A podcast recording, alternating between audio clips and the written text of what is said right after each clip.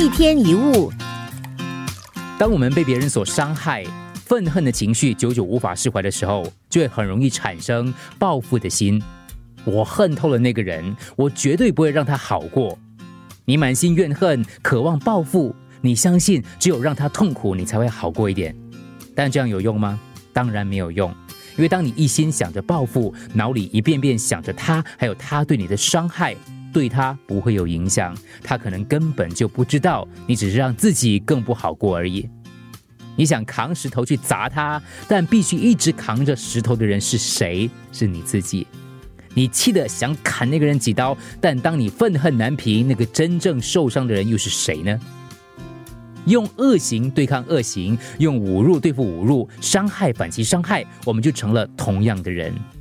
很多时候，一旦你与人对抗，就会不由自主的掉入别人挖的坑。所以有人说，最好的报复就是让自己过得更好一些。很多失恋的人也听过这句话：最好的报复就是让自己过得更好。但其实它的重点不是在报复，而是在让自己过得更好。不要再怨恨所谓的敌人，真正的敌人是我们的怨恨，该消灭的其实是他。所以，如果你有那种想报复、想惩罚对方的心，请你静下来想想：当你让对方难过，自己并不会好过。就算让你所谓的报复成功，就真的成功吗？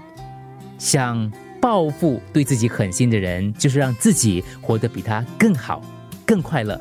不是有仇不报非君子，而是有仇不报必有后福。一天一物。